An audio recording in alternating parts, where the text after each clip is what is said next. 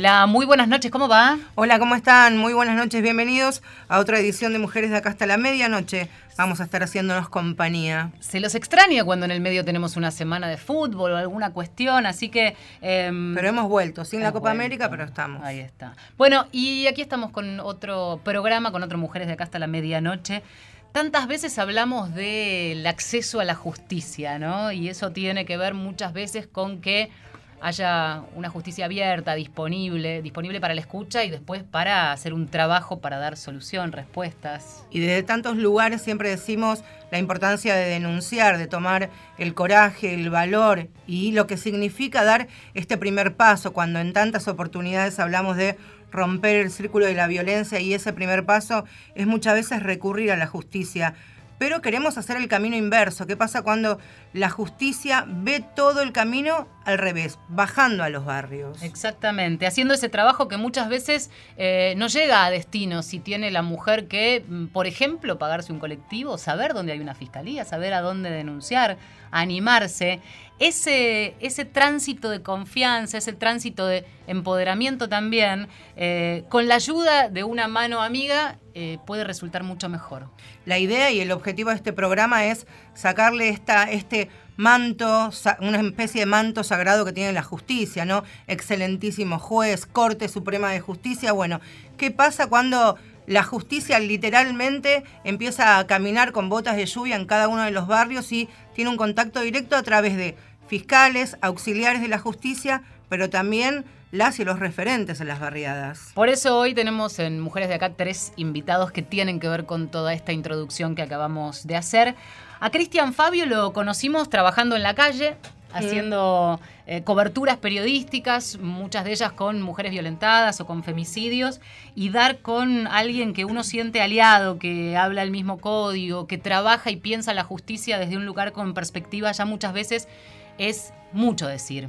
Es fiscal de género en lo que tiene que ver con delitos intrafamiliares, violencia hacia las mujeres y abuso sexual de la zona norte de Escobar. Cristian, muchas gracias por venir a Mujeres de acá. Un gusto que estés acá, por fin. Bueno, sí, sí, sí, muchas gracias. Eh, bueno, el gusto nuestro y gracias por, por la invitación y poder eh, que la gente, el público pueda conocer lo que venimos haciendo hace tanto tiempo, ¿no?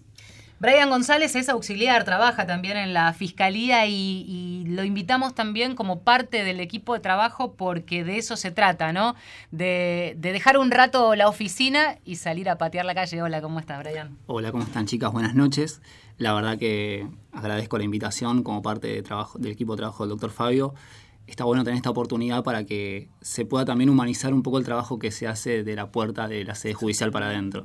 Y en esta enorme cadena con eslabones bien sólidos, está por supuesto la justicia y el territorio, por supuesto, y ahí la, la, voz amiga, la mano tendida, alguien a quien sabemos que golpear la puerta y del otro lado va a haber, en principio, alguien que nos dé confianza, es Ana Ovejero, que es referente barrial, allí el partido de Escobar, que también va a hablar en primera persona de lo que significa pedir justicia o que le tiendan una mano. Gracias, Ana, por venir. Hola. Buenas noches, ¿cómo les va? Bienvenida. Bueno, muchas gracias por la invitación.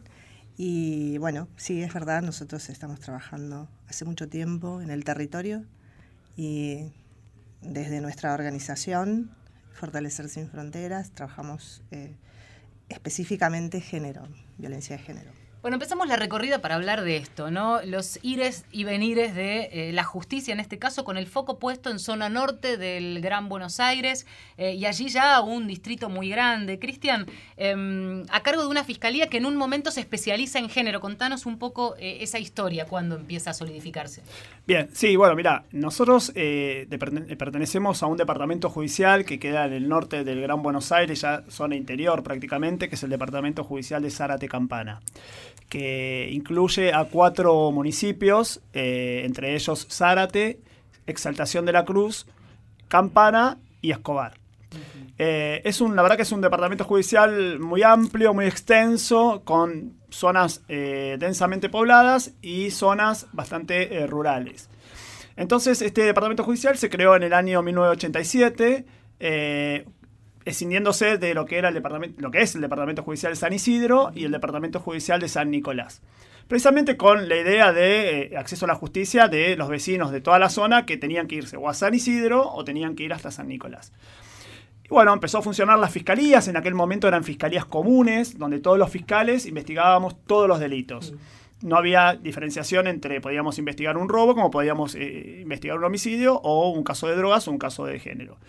Este, bueno, con el tiempo y de acuerdo a las políticas públicas, de en el caso de la Procuración General de la Provincia de Buenos Aires, eh, el Ministerio Público comenzó a especializarse y a descentralizarse cada vez más. Crear fiscalías en, eh, lejanas a donde estaba la sede central del Departamento Judicial, el caso nuestro es Campana. Entonces se creó la Fiscalía de Escobar, la Fiscalía de Zárate y la Fiscalía de Exaltación de la Cruz. Y la verdad que era una respuesta para aquel momento para aquellos ciudadanos de, esas de esos municipios. Eh, y no quedó ahí la historia y más adelante comenzó lo que es la otra etapa de la política pública empleada por la Procuración, que es la especialización. Ya teníamos la descentralización y ahora llega la especialización. Y bueno, en nuestro caso nos tocó en el año 2014 eh, transformar nuestra fiscalía eh, común eh, en la fiscalía especializada, como bien dijiste vos, en violencia de género, abuso sexual y todos los delitos intrafamiliares del partido de Escobar.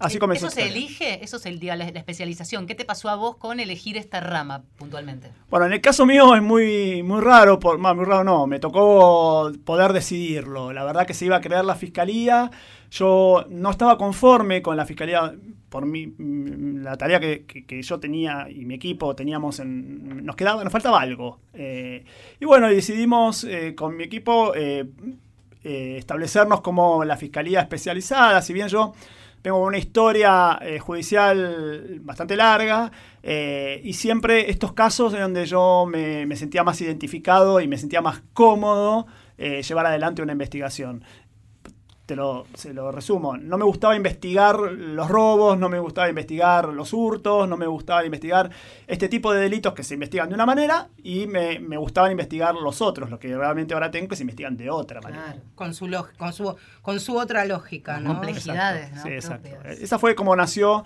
la Fiscalía 4 de Escobar y por suerte en aquel momento, en el año 2014, pude elegir a mi equipo entre todos los eh, integrantes del Ministerio Público de, mi departamento judicial, la fiscal general para aquel entonces me dio esa oportunidad y ahí armamos el equipo de la Fiscalía 4, que es el mismo que tengo hasta el día de hoy. Y ahí forma parte este, Brian. ¿Cómo fue la selección de quienes te, te iban a acompañar? Simplemente es un, eh, en aquel momento era de, escucharlos y verlos cómo trabajan en el día a día con delitos comunes y con estos delitos que también estaban incluidos en aquella oportunidad. Y bueno, es, eh, es una especie de humanización, Exactamente. Ese aprendizaje me parece interesante, incluso con las fallas que uno trae de fábrica, si querés, ¿no? Me interesa, Brian, preguntarte cómo llegas a la fiscalía, en qué año y de qué manera vas transformando tus propias ideas, aprendiendo, reformulando lo que puede ser un prejuicio, un preconcepto, un propio aprendizaje. Mi tarea en el Ministerio Público, en la Fiscalía de Escobar, arranca a fines del año 2011. Eh, yo arranco a trabajar en la justicia casi al mismo tiempo que empiezo la carrera de Derecho en la Universidad de Buenos Aires. Y fue como poder enamorarme nuevamente del derecho. Uno arranca algunas carreras tradicionales, a veces como por un mandato familiar, y trabajar en, en, en una fiscalía, en este tipo de, delitos, me permitió entender un poco a qué me quería dedicar, a qué quería dedicar mi futuro laboral y decir, necesito nuevas herramientas para entender estas realidades que atraviesan a todos. Ver de pronto situaciones que ya estaban dadas y verlas con otra mirada, situaciones que pasaban con familiares, amigas, eh, conocidas, compañeras de colegio, y de pronto entender que no son sucesos aislados, que no es una cuestión de bueno, pero tal vez algo pasó en el medio. No, es agarrar y entender que es una realidad que, ocurre y que uno tiene que poder humanizarse y reflexionar sobre eso también y, empaparse, ¿no? no aislarse de esa situación. Eh, mis primeros años en la fiscalía yo trabajaba en una, parte seccionada que era la ayudantía temática en esta clase de delitos y después integré el equipo de trabajo con el doctor Fabio. El avance en la, en la tarea profesional me permitió poder escuchar otras realidades, situaciones donde las cuestiones socioeconómicas también están muy, muy presentes, entender que nuestra mentalidad tal vez de, que uno tiene, que uno arrastra de su historia personal, tiene que apartarse un poco para poder comprender, ¿no? Situaciones de madres adolescentes, situaciones de mujeres mayores.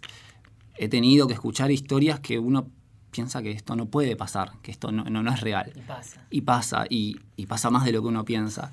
Y también te permite eso prestar otro tipo de atención. Yo hoy por hoy tengo dos sobrinas y, nada, es, pienso que la realidad que veo, eh, tengo que aportar mi, granito de arena como para que esto no le llegue o, combatirlo, ¿sí? Que, que, no tengan que vivir esas, estas situaciones. Hasta aquí estamos hablando cómo ha sido la, la conformación, cómo se ideó, cómo se descentralizó y se puso en funcionamiento la fiscalía en el territorio, allí en la zona de Escobar. Pero nos interesa saber qué fue lo que hizo este disparador, este clic de decir, bueno, vamos a bajar, como se dice general y habitualmente, a las barriadas. Bueno, muchas mujeres, lo que decía Valeria, en ese momento no tenían la, la, moneda para pagar el colectivo, ahora no pueden cargar la sube, otras no podían salir del barrio por temor, por miedo, o simplemente no sabían a quién pedir una ayuda. ¿Cómo fue ese trabajo que imagino que habrá sido comunitario y cooperativo? En realidad está robado. Lo robé. Lo robé de, de, una charla que escuché a una jueza del interior del país. Eh, que ahora, ahora es, bueno, Susana Medina, la, presidenta de AMJA, eh, ella contó una anécdota cuando era jueza de instrucción en Entre Ríos, eh, donde veía todas las mañanas una señora mayor que cruzaba la plaza, como yendo hacia los tribunales, y todos los días la veía. Todos los días la veía que cruzaba esa plaza, por la ventana la veía. Entonces un día le llamó la atención, bajó. Bajó y advirtió que esta mujer venía de, una, de un pueblito muy cercano a lo que era Paraná, para, lo que es Paraná Entre Ríos, y que nunca llegaba al juzgado. Eh, nunca llegaba al juzgado, y volvía al otro día, y nunca llegaba al juzgado, y nunca... bueno, entonces ella se dio cuenta ahí, se dio cuenta que lejos está la justicia de la gente. Qué impresionante. Eh, Estando ahí nomás, porque tenés el edificio... El edificio frente a la plaza de Paraná, Entre Ríos. Y yo la escuchaba hablar y bueno, ella contó de la manera que se fue acercando y que empezó a ir a los barrios, empezó a, a conocer a referentes barriales y demás. dije, es la solución. Para mí, eh, es la solución. Yo la verdad que no, no, tuve la oportunidad de ver por la ventana a esa mujer que cruzaba todos los días, pero sabía que estaban esas mujeres que no llegaban a, tener un acceso a la justicia. Eh, pues todos sabemos que hay eh, ciudadanos de primera y ciudadanos de segunda. El ciudadano de primera, por lo general, suele llegar a la justicia, tiene los recursos, tiene los remedios, pero el ciudadano de segunda nunca llega. Bueno, y en razón de eso, me involucré eh, en este programa y eh, la conocía a Ana, precisamente a Ana la, conocía de la fiscalía, ¿no? Ella venía por unos casos que ella tenía en, su barrio. Y bueno, y la verdad que con ese interactuar con ella, le comenté la idea y fuimos a un merendero, empezamos primero yendo a un merendero y demás, y escuchando a distintas personas que, que tenían estos problemas, pero no podían, no solo por la lejanía, sino por los condiciones, las condiciones que se, encontraba la víctima en ese momento, que no podían llegar a hacer una denuncia a la comisaría menos. Entonces, bueno, y así empezamos a charlar, nos conocimos con Ana en este, en este, en este sentido y comenzamos a llevarlo al barrio, eh, bueno, empezamos a ir al barrio nosotros. Ana es Ana Ovejero, decíamos, referente barrial del partido de Escobar. Ubicanos en el mapa, en, en tu mapa de referencia, en tu barrio, en el lugar que recorres, ese que conoces de memoria, ese que generas la empatía con las mujeres de ese lugar? Bueno, eh, en realidad el, mapa es todo Escobar. todo Escobar, eh, todo, todo, todo Benavides, Pilar, nosotros trabajamos mucho afuera también. Porque a lo largo de los años, hace muchos años que trabajamos, eh, aprendimos a, hacer contactos con, con otras mujeres referentes de otros lugares. Entonces se dan casos. redes. Exacto. Entonces se van dando, por ejemplo, mujeres que están en Morón, casos que por ahí la prima está acá, la prima está en Morón y ella me conoce a mí por algún caso que, que trajo a la, a la, organización. Entonces te pide ayuda porque en, Morón tienen, entonces yo tengo gente en Morón que conozco. Son redes. Empezamos a trabajar así hace muchos años. ¿Cuántos? Y desde el 2005. ¿Cómo te involucras vos? ¿Cómo, cómo, cómo te apareces así? Porque fui víctima en ese momento.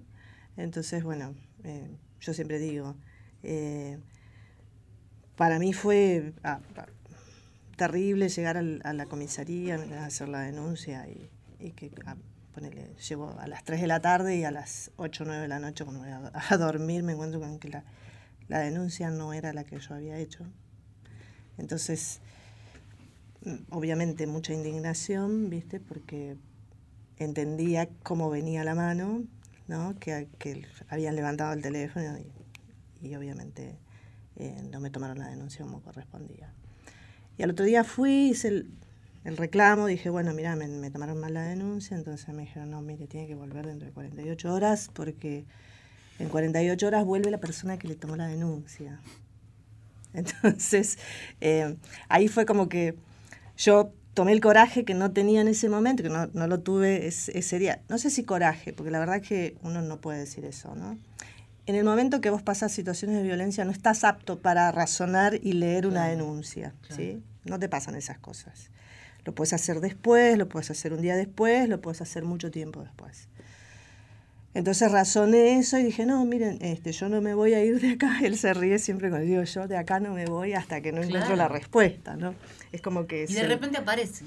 no, de repente no, en ese momento apareció. Entonces me dijeron, no, bueno, como vieron que no era fácil, eh, me dijo, bueno, eh, pase por acá, deme la denuncia. Digo, ¿para qué quiere mi denuncia? Y porque la tenemos que hacer de nuevo. No, no, no, si usted tiene una copia, la puede hacer. O sea, lo que querían era que yo no tuviera un comprobante de su accionar, ¿no? Bueno, me hicieron la denuncia como correspondía. Obviamente quedó en la nada, ¿sí? Porque me citaban a mí y a él no. Y quiero aclarar que en ese momento no estaba él todavía, no lo conocía. Y casualmente, eh, bueno, pasó el tiempo, qué sé yo. Entonces yo dije, esto no tiene que pasar Claro. no tiene que pasar más, porque en ese momento yo me hice muchas preguntas, ¿no? Desde que descubrí que la denuncia no estaba bien hecha hasta que fui y que me la hicieron bien, que reclamé.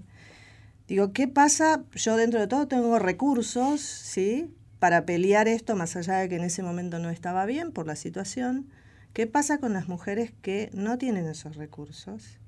Digo, que no se pueden manejar, que no conocen, porque de hecho no todos tienen la obligación de conocer sobre derecho, ¿sí? Yo sí lo tenía y aún así no pude leer una denuncia y firmarla, corregirla, mejor dicho. Entonces pensaba en eso, pensaba en todas las mujeres y dije, algo tengo que hacer. O sea, a partir de la experiencia personal, decir, eh, Y ahí quizás lo que sé puede ayudar a otra. seguro, y ahí empecé a formar de a poco la organización. En realidad me metí en un programa, eh, me capacité, pero dije, esto no me... eh, me generaba, digo, eh, tenía un techo, ¿no? Más allá de ahí no podía ir, entonces dije, bueno, tengo que armar algo más mío y empezar a, armar la organización. Cristian decía que, que te veía, imagino que algunas veces por semana, yendo a la fiscalía acompañando a otras mujeres y seguramente esa imagen que contabas tan gráficamente de la jueza viendo allí en, en Paraná Entre Ríos a esa mujer se te habrá representado cuando iba, cuando iba Ana. ¿Cómo fue que trabajaron para decir, bueno, vamos a armar un equipo en el que Ana sea la referente y sea el nexo con un auxiliar de la justicia como en el caso de Brian? Esto es prueba y error, o sea, es todos los días, comenzó de repente, por ahí sí, uno tiene la idea, uno tiene la- las ganas de hacerlo, pero tiene que pensar que necesita un montón de recursos. Y- o uno piensa que necesita un montón de recursos y la verdad que no necesita muchos recursos. Más hoy en día donde con un teléfono celular ya pones en marcha una investigación. Hoy no necesitas, como antes, la denuncia formal de la papeleta con todos los artículos. Hoy con una yo te escucho a vos, víctima, con una- un método, una- un elemento tecnológico para, para, para grabarte, y eso es prueba suficiente para tomarte la denuncia. Entonces, Entonces, más tener la iniciativa, La iniciativa, las ganas total. y la ocurrencia. Total, la ocurrencia. Nuestra fiscalía, más allá de utilizar un código de procedimientos, más allá de utilizar el código Sí, penal y claro, demás, claro. es sentido común y ser creativo. Porque la respuesta uno las puede la, la solución a un caso la vas a encontrar con el sentido común y las ganas. Y, y de- con la gente que yo trabajo somos 10 en total en la fiscalía, eh, todos los que, que integramos la fiscalía. Eh, de los 10, todos tenemos las mismas ganas. Y es una fiscalía que más laburo tiene, porque es la fiscalía donde más causas nos ingresan, estamos de turno permanente, todos los días de turno, sábado, domingo, feriados, eh, soy, somos fiscalía de instrucción y además somos fiscalía de juicio, es decir, el caso que se denuncia hoy lo seguimos hasta el momento de la sentencia. Entonces, eh, implica mucho trabajo, sí, implica mucho trabajo, pero si es, eh, hay un compromiso por parte de los 10, de que, por supuesto, entre nosotros internamente nos turnamos, porque es, imposible estar permanentemente de turno eh, y con todos los casos que suceden día a día. Eh, pero bueno, la verdad que si no fuera por, por las ganas de los 10, eh, esta fiscalía no, no podría funcionar. Estamos hablando de fiscalías móviles o algo así, porque en definitiva es un poco la figura, esto de que la justicia también se movilice, se active, salga a buscar, salga eh, a, ser un poco más amigable. ¿Escuchamos música? Claro que sí, y cuando volvamos vamos a contar ejemplos concretos de, su día a día, mm. cómo llega una historia a Ana o cómo Ana llega a esa historia, cómo acciona Brian y sus compañeros y finalmente cómo, cómo de alguna manera va pasando la pelota el, el doctor Cristian Fabio. ¿Qué trajiste, Vale, de musiquita? Chocolate Remix. Ni una menos, historias, ¿no? De qué manera se logra el ni una menos, además de marchar, además de gritar, además de enredarnos. al que abusa. Aquí llegó para molestarte esta intrusa. Todas las que mataste hoy son mi musa. Yo voy a aclararte esas ideas confusamente obtusas. ¿Qué importa si llevaba escote o blusa? El problema no es la ropa que usa, que no eres el culpable, que yo soy una ilusa. Culpable es todo aquel que no acusa. Complicidad se llama este juego. Ya dejemos de hacernos los ciegos. Vamos, cabrón, que yo no valgo tu ego. Vamos, que aquí nos están prendiendo fuego. Si se fue de casa, ni una menos. Si se puso minifalda, ni una menos. Si se pintó los labios, ni una menos. Ni una menos. Ni una menos, ni una menos. Ni una menos. Ni una menos, ni una menos, ni una menos, ni una menos, ni una menos. Ni una menos. Ni una menos, cabrón, ni una menos. Marcela Ojeda y Valeria San Pedro. Mujeres de acá.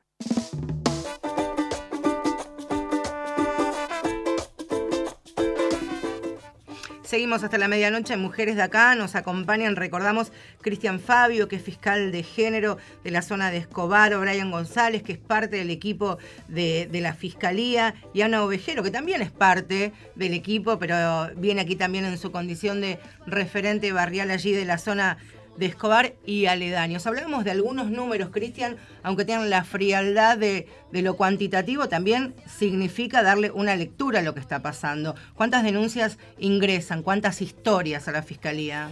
Eh, fantástico lo dijiste, la crueldad, la frialdad de los números. Eh, nosotros tenemos un registro, tenemos una estadística que ahora te voy a decir, pero eh, mucha bola no le damos a la estadística porque en realidad si nos vamos a, abocar a la estadística decimos hacemos agua por todos lados porque vamos a pensar en los números. Eh, entonces vamos viendo lo que, lo que nos va sucediendo eh, en el día a día. Pero para darte un número tenemos alrededor de 300 casos mensuales en la fiscalía. Eh, imagínate que es el partido de Escobar. Vos decías, pero además la particularidad de que cada uno de esos casos tiene un imputado, digamos. Es decir, se hace un seguimiento, se trabaja sobre cada uno de esos. Todas las denuncias que ingresan a nuestra fiscalía, todas, eh, salvo algún caso flagrante delito, que no sabemos quién es el acusado y te empieza una investigación de otra manera. Eh, prácticamente el 98% de los casos son con imputados individualizados. Habla, una fiscalía especializada en violencia de género delitos intrafamiliares y abusos sexuales. ¿Cuáles son los que predominan en estos 300, 300 historias que, ingresan a la fiscalía? Eh, por supuesto lo que predomina es la violencia de género, pero sí últimamente eh, hay gran cantidad, gran cantidad de denuncias de abuso sexual. Y otra cuestión que me interesa antes de, continuar, ahora enseguida vamos a hacer una pausa, es vos dimensionabas esto de, eh, de si te concentras en el número, sentís que se te colapsa eh, tu, propio sistema de la fiscalía. Ahora bien, tenemos la sensación de que nunca se puede decir que no y que aunque estén colapsados, si se acerca una mujer a tu fiscalía, va a ser recibida. La contención para, bueno, precisamente la especialización tiene que ver un poquito eh, con el tratamiento a la víctima en todo el proceso judicial.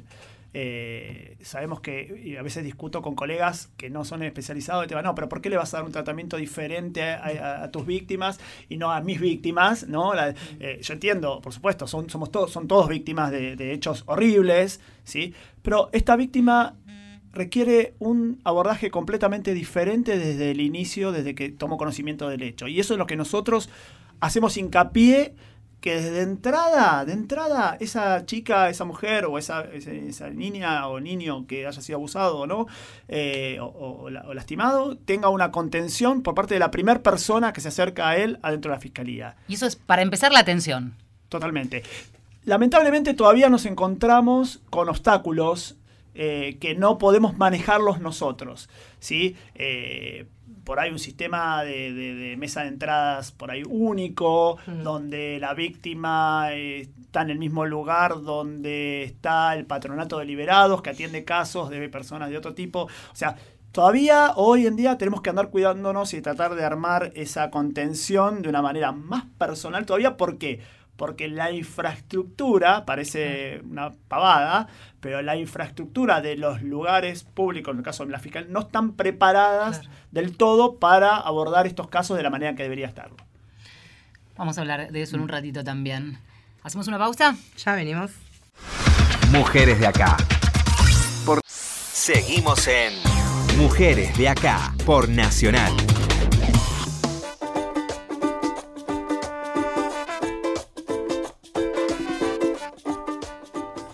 Hasta la medianoche nos quedamos en Mujeres de Acá, aquí en Radio Nacional, y si quieren se comunican vía Twitter, arroba mujeres870.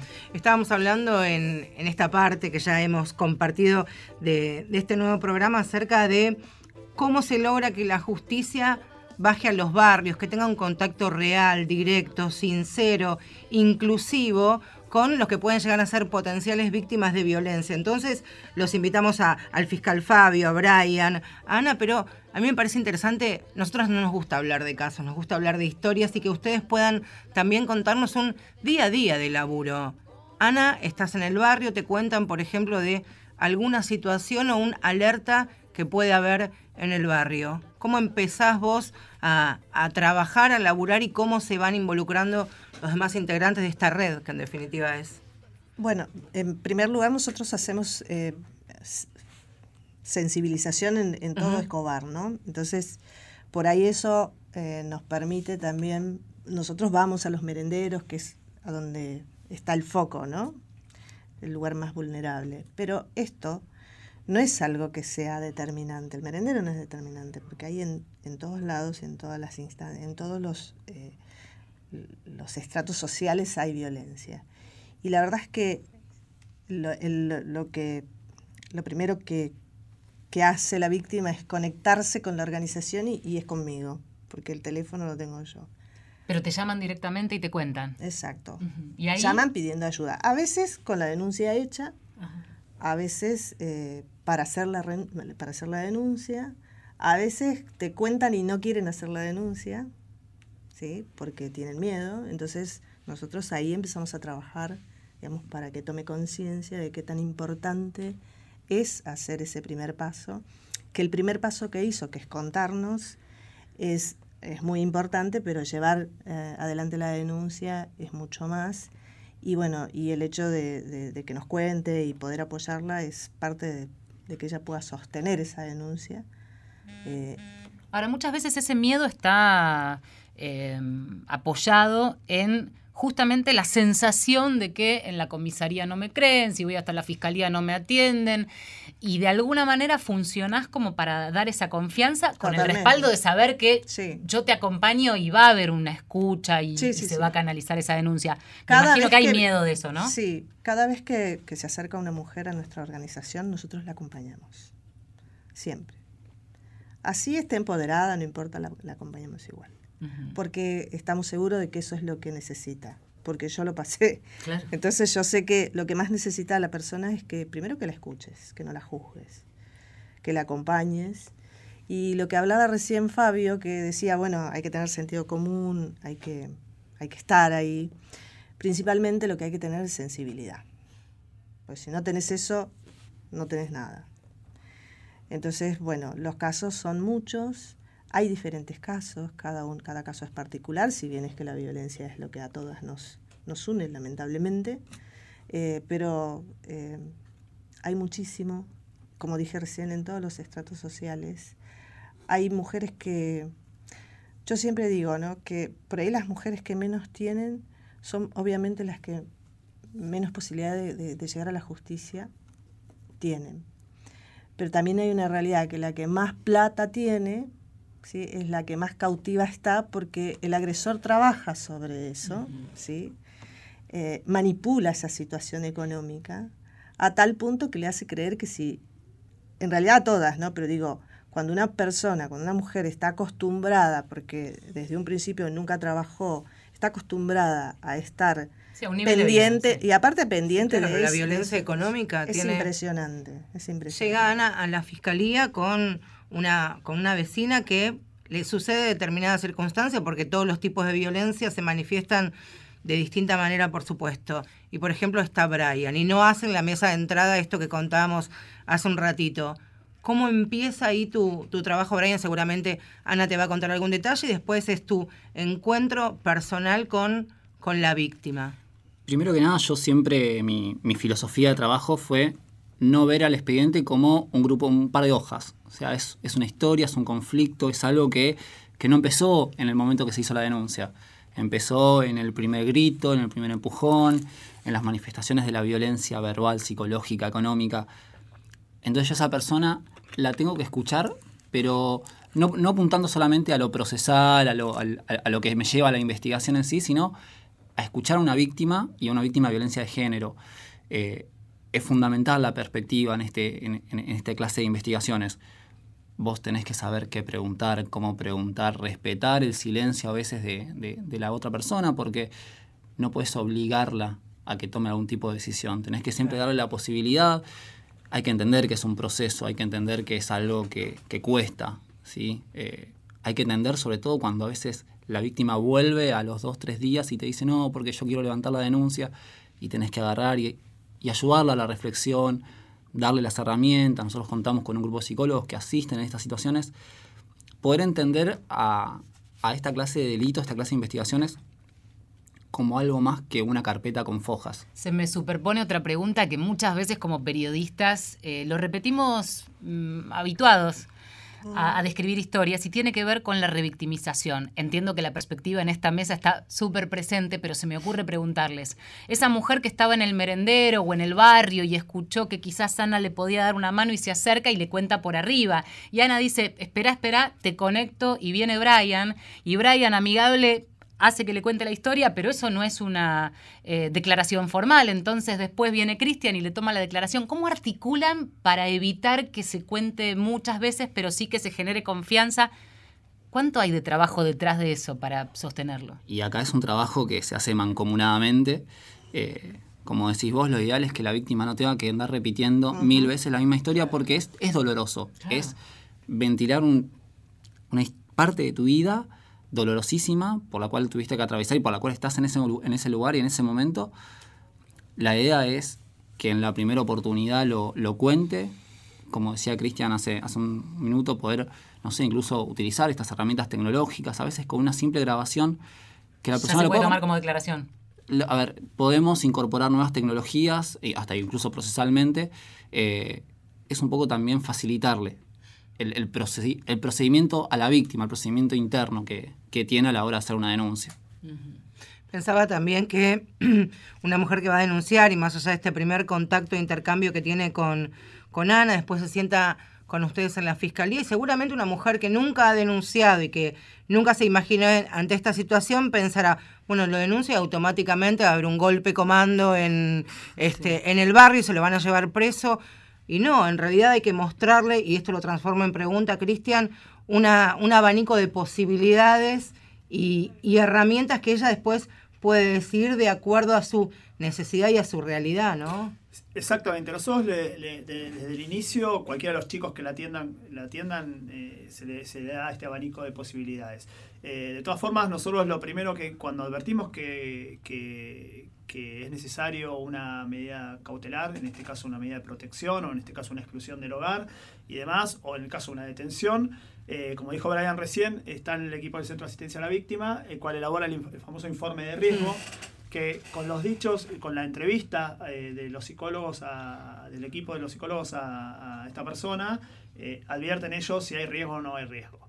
Eh, entonces ya desde el vamos ya tenemos una, una prueba más para pedirle ese mismo día y les vuelvo a repetir, nosotros lo hacemos en el mismo día. Eh, pedimos una medida de, de preca- una medida cautelar de, de- o de, protección. de protección, eh, en el mismo día, al- en el caso al juez de garantías o en el caso de Escobar nosotros contamos con el juez de paz. Eh, es el, para, para el común de la gente es el juez de familia y en aquellos lugares donde no hay juez de familia está el juez de paz. En el caso de Escobar todavía no está el juez de familia, entonces es el juez de paz que por suerte lo tenemos enfrente de la fiscalía, entonces directamente cruzamos, alguno de los chicos del, del equipo se cruza con la víctima para eh, pedirle la medida, la medida cautelar. También sabemos que esa medida cautelar no es garantía de nada, porque es un solo papel. eh, El famoso papelito, papel- ¿no? papelito, y que a veces va la víctima ella misma a notificarlo al tipo que se tiene que ir de la casa. Sí, y en donde la restricción es que Eh, él se cruce a la familia de enfrente y que es en la misma cuadra. digamos. Exactamente. En Igual un nosotros- barrio de, Bueno, qué sé yo, 10 manzanas, por ejemplo, pones una restricción de 500 metros y Bueno, Se es terminó el barrio. La fiscalía especializada precisamente tiene que ver con eso. Nosotros estamos encima. La fiscalía especializada te permite estar encima, encima del caso. ¿Sí? Entonces, eh, se articula, se llama al, al comando de patrulla para ver si realmente el tipo fue notificado, si realmente, ojo, se nos escapa un montón de, a veces se nos escapan cosas, ¿sí? Somos humanos y, y se nos Sí. pueden escapar cosas, se nos escapan, pero bueno, tratamos que se nos escape lo menos posible y hacemos refuerzos de, de- de comunicación con la seccional o la comisaría del lugar o el comando de patrulla que tiene que ir a cumplir la diligencia de notificar al tipo o excluirlo de la casa que realmente se haga. ¿Es bueno el accionar de, de la policía comunal, del comando No de patrulla? No siempre. No siempre. No siempre. Que ahí Eh, también, bueno, ¿no? Es el, último paso Sí, bueno, de esta parte, ¿no? lo que nosotros hacemos también es eh, esta, eh, este tipo de, de charlas que estamos teniendo acá y demás, lo venimos haciendo con, la- con el personal policial también. ¿Capacitación? Capacitación, sensibilización, sí, sensibilización más que nada, ¿no? Y porque, una anécdota, recuerdo de una de las comisarios de, me dice, pero doctor, yo siempre vengo a las capacitaciones, le digo, vas a tener que seguir viniendo, porque realmente no nos está dando resultado. Claro, claro. Entonces, eh, la medida que no nos dé resultado, No estaría siendo una buena alumna. eh, claro, exacto. Vas a tener que seguir viniendo a las Sí, capacidades. A ver, es, es transmitir esto. Es transmitir, eh, a ver, el caso es el caso. Yo entiendo que ustedes tienen, están obligados a, a patrullar, están obligados a, a- a- a seguridad, están obligados. Esto es seguridad también. Claro. Eh, a ver, y estos casos, a ver, por suerte hoy lo que tenemos eh, en Es que todavía tienen el chip, perdón, de esto de cuestiones familiares. Lo que pasa dentro de, supuesto, casa o del rancho pasa ahí, ¿no? ¿Cómo nos vamos a meter? Sí, eh, ojo, así como pasa en la policía, pasa en el Poder Judicial también. Obvio, ¿eh? claro. Eh, a ver, yo entiendo que, a ver, en mi caso, por suerte, me tocó elegirla. Sí. Y también reconozco que hay fiscales, compañeros míos, que no tienen esa posibilidad de elegir. A ver, y ser fiscal eh, de una fiscalía tematizada eh, no es fácil y no es para cualquiera. Nosotros Sí. tenemos una red de fiscales eh, de género de la provincia de Buenos Aires que nos... no- eh, un chat, el famoso chat, en Sí, el cual sí. a veces nos juntamos y a veces por chat. Nos compartimos los casos, nos compartimos la- las experiencias y demás, y no estamos todos. Estamos algunos. Es difícil transmitir la empatía también en cualquier capacitación. Te quiero preguntar, Ana, em, me interesa mucho, bueno, el trabajo de estar disponible con la escucha atenta ya es un montón. Pero decíamos también en esta cuestión, en esta idea de sacar un poco la fiscalía o abrir las puertas de esa justicia y que llegue al barrio, ¿qué pasa cuando te enterás de una situación y la mujer no es la que viene a vos? Te, te- te pones en marcha para acercarte a esa mujer y- claro. y, de qué manera se logra eso? Siempre, eh, a ver, no, no hay algo específico, porque vuelvo a repetir, los casos son todos diferentes. Quizás anclando en alguno que te acuerdes de, Claro. de que. Eh, qué sé yo, hay, hay tantos. El pero- alerta tal vez lo dio algún, algún hijo en el merendero, un Exacto, vecino. sí. Ma- madres, eh, madres por ahí que tienen sus hijas Ahí que está. tienen eh, problemas. Recuerdo uno de, de Sabio que la mamá decía, yo tengo mi hija que está con, con su marido y no me viene a ver. Eh, hace un montón de tiempo que no me viene a ver y cuando la llamo me corta. Entonces este, yo creo que ella está sufriendo violencia. Bueno, con una vecina, o sea, empezamos a trabajar con la vecina y ahí pudimos entrar y la tenía cautiva. Hace muchos años de esto, ¿no? Pero ese me parece que fue un caso, digo, para nosotros. Incluso a veces las víctimas eh, ni siquiera tienen esa conciencia de estar cautivas hasta No. que entienden No, en qué situación ella, estaban. ella podía, ¿eh? Ella podía irse de él. Claro. Porque había un momento, porque después reconstruyendo todo esto, había un momento en el que él se iba a trabajar. Claro. ¿no? Y la vecina, que era la que nos ayudó, decía, pero yo la veo a ella, la veo a tal hora que sale a comprar, pero vuelve a la casa. Es que no hay nada peor que el miedo, ¿no? Exacto. Bueno. O sea, él, a él le bastaba un mensaje, ¿sí? Y decirle, si salís, ya sabes lo que te pasa. Ya está. Cuando yo vuelvo, quiero tal cosa. De terror.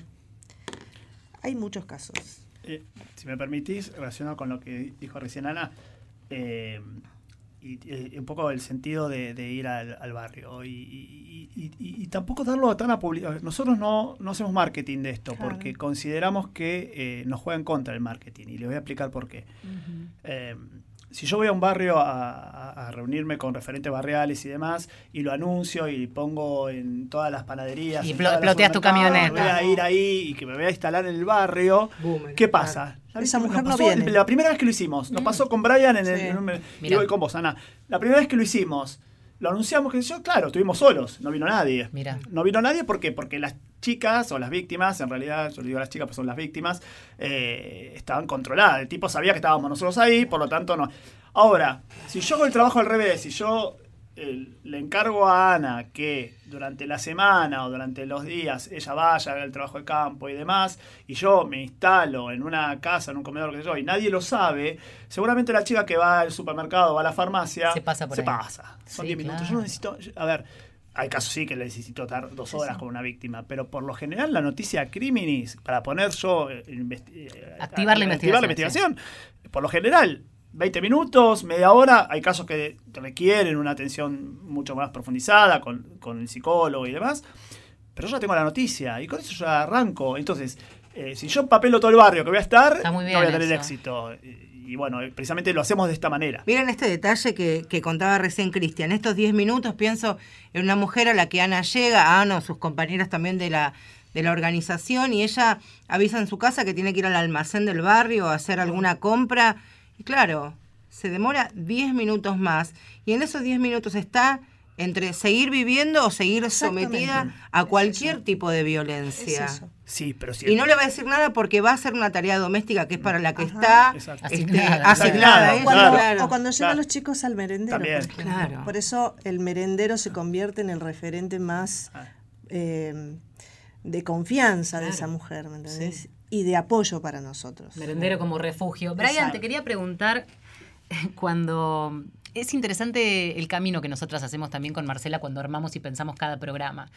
Bueno, viene, Intenso también. viene, sí, sí, muy intenso. Viene, viene el fiscal Cristian Fabio, qué sé yo. Bueno, va a venir con alguien de su equipo. Bueno, pasan el nombre, Brian. Ay, pero varón. Y Sí, le decís, no, y está buenísimo activar esto, porque si entre nosotras, que llevamos cuarta temporada, decimos, ¿por qué no mujer? Me imagino a la mujer del barrio a la que el primero que le toma declaración es un tipo. ¿Te pasa? ¿Cómo rompes ese prejuicio? O y es el una propio también. nuestra, si no. te pasa con la gente y te pasa a vos mismo. Me, me ha pasado la- los primeros años, sobre todo, de tomar una denuncia, por ejemplo, a una mujer grande, ¿no? Una mujer de, de avanzada edad sometida a maltrato sexual por parte de su pareja y entender cómo ella se refrenaba a contarme detalles que lamentablemente yo necesito saber para la investigación y entender que eh, está ese límite de género. Que era, era tu condición de hombre. Era mi condición de hombre y, y en un punto de, de- de- de joven, yo tenía 20 años recién ahí, para que esa persona pudiera contarme el calvario que había sufrido. Claro. Es una lucha con uno mismo y también de agarrar y poder desarmarse frente al otro y decirle, no soy como el resto, no soy como esa persona que, que te está agrediendo en tu casa. Yo quiero ayudarte. Yo estoy acá para ayudarte, ese es mi trabajo. Yo no vengo acá a tomar una declaración, sacar unas fotocopias y listo. Yo, mi, mi- mi laburo es ese. Eh, recuerdo algo que me quedó muy, muy patente en la cabeza, fue en una, una jornada, un congreso internacional que, que hubo acá en la Universidad de Buenos Aires, que uno de los expositores dijo, es requisito para trabajar para el Estado tener perspectiva de género. Sin perspectiva de género no se tiene que trabajar. Y es una realidad, porque ¿cómo vos podés llevar adelante una tarea así sin tener eso que tiene que tiene que ser, a ver, pero básico, el piso? Poder atender a una persona con, con un mínimo de condiciones de sensibilidad, de apertura, de empatía. Ser humano y ser humano con el otro. Y también incluso poder aceptar las propias limitaciones. Entender que a veces no podés romper ese límite y decirle, no sé, a alguna compañera, ¿Qué ha terminás, pasado? Claro, atender. ayuda, a ver, seguro. poder también tener esa humildad. De decir, a ver, no se puede abrir conmigo que sea otra compañía la que pueda ayudarla porque la tarea es de todos y la respuesta es para la Lo víctima. importante es el objetivo. Totalmente. Claro, Sí, Totalmente. eh, nosotros en la fiscalía somos tres, de los 10 somos tres varones. Eh, este, y justo en, relación con lo que decía Brian recién, lo que vos le preguntabas, justo el otro día me tocó eh, estar en un lugar con, con colegas de- de del país, de todo el país, en una, en una charla. Y una de las chicas que no me conocía se acerca, eh, es fiscal en otra provincia, me dice, bueno, ¿y qué se siente ser fiscal de género siendo varón? O sea, eh, Hay un está, propio está todavía. prejuicio de las mujeres, eh, sí, sí, eh, hace un tiempo atrás bastante, fui a, eh, a Perú, a Lima, eh, también a una charla y, y le preguntaron a la colega mía que me, que me había llevado para allá para dar esta, esta- esta charla, le decían si yo era gay. Por ejemplo, que era un fiscal de género que era gay, porque no, no, podía, no, podía, no entender claro. cómo un varón podía estar en una, a cargo de una fiscalía de género. Eh, bueno, me pasa en, en cuando abordamos la- los testimonios en Cámara Gesell. La verdad que, que tenemos un éxito. Tiene que ver cómo es uno, no tiene que ver por una cuestión de género. Sí. Tiene que ver cómo uno es en, en- en la vida. Es- a ver, yo soy fiscal, pero soy papá, soy ciudadano, soy persona. Y uno trata de ser como uno es. Y la verdad que en la fiscalía uno trata de ser como uno es y uno es como uno es. Y por eso, eh, la verdad que la, yo hay algo que, si vos me decís qué parte de la fiscalía es lo que más te gusta y lo que más te sentís cómodo y donde más eh, en tu trabajo te sentís que, que estás haciendo realmente mm, algo maravilloso, es en el sistema de cámara GESEL. Para mí es fantástico. A ver, entendamos, no, ¿no? Sí, sí. Eh, eh, Un elemento necesario. súper necesario y para, a ver, es la clave. El relato es la clave. Sin relato no tenemos nada. Entonces, ¿cómo uno prepara un, un relato de menor víctima, por una chica sí, menor víctima, es, para mí es el éxito de la investigación. Es el éxito de la investigación. Hoy, con un buen relato de lo sucedido, apoyado en otros eh, elementos de prueba, que puede ser una pericia y demás, es clave para asegurar el éxito. A ver, yo hablo así, pero es un caso, ¿no? Y Sí. era el éxito de la sentencia condenatoria, que yo lo que quiero lograr, una sentencia condenatoria. Hablamos del éxito de esta de la Cámara Gesell en el contexto de que esa sea la única vez que un niño, una niña, un adolescente, Claro. digo que es lo, lo más vulnerable, por supuesto, ni que hablar las mujeres, pero digo, principalmente lo que significa para todos nosotros lo un niño de manera sistemática violentado, que sea esa única vez que hable y que sea lo suficientemente contundente para que no tenga que volver. ¿Cuántas veces nosotras cubrimos este, determinadas eh, historias que tienen que ver que los pibes vuelven a la cámara Gesell y vuelven? Sí. Y claro, el relato de un niño o de una niña no es que se va mutando, cambiando, sino que es lógico que se va transformando por lo que le va a pasar. Yo te quería hacer una pregunta. La fiscalía de, de Cristian está a metros nada más de, de la esquina, enfrente contabas que está el, el juzgado de paz. Ahora todo muy lindo, pero yo quiero saber lo siguiente. ¿Qué pasa con los recursos? ¿Cómo llevan adelante todo lo que tenga que ver con, con el edificio? ¿Qué pasa con el...? Me habías contado la anécdota de la pinturería de la vuelta, por ejemplo, que también todo el barrio está laburando para ustedes de, de manera muy solidaria y eso en el cierre me parece que también está buenísimo. Sí, nosotros, eh, la fiscalía donde estamos, eh, era, a ver, es como todo, a ver, es un edificio que era una pinturería.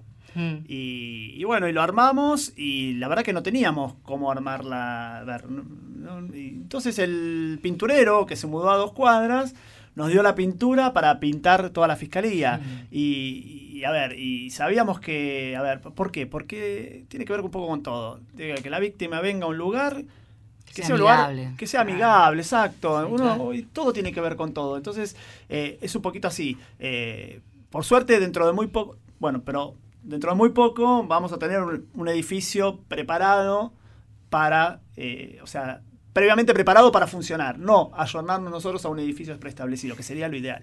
Estamos terminando el programa. Queremos primero agradecerles por haber venido, Cristian. Fabio, Brian González, Ana Ovejero. Eh, es un placer a veces poder contar desde adentro cómo se trabaja. Tantas veces criticamos a la justicia, pero también de alguna manera puede funcionar esto como que alguien escuche y se le prende esa lamparita. Estuvimos en la operación técnica Julián Carballo, en la producción Inés Gordon, en la coordinación de aire Néstor Pichiborro, a mi derecha Marcelo Ojeda. Y a mi izquierda, Valeria San Pedro. Hasta la semana que viene. Gracias por haber estado ahí. Chao, descansen. poder del centro, medicina Pachamama te regala en cada aliento el suspiro del cuerpo cuando me libero. Con mis hermanas migro, rivalidad no quiero.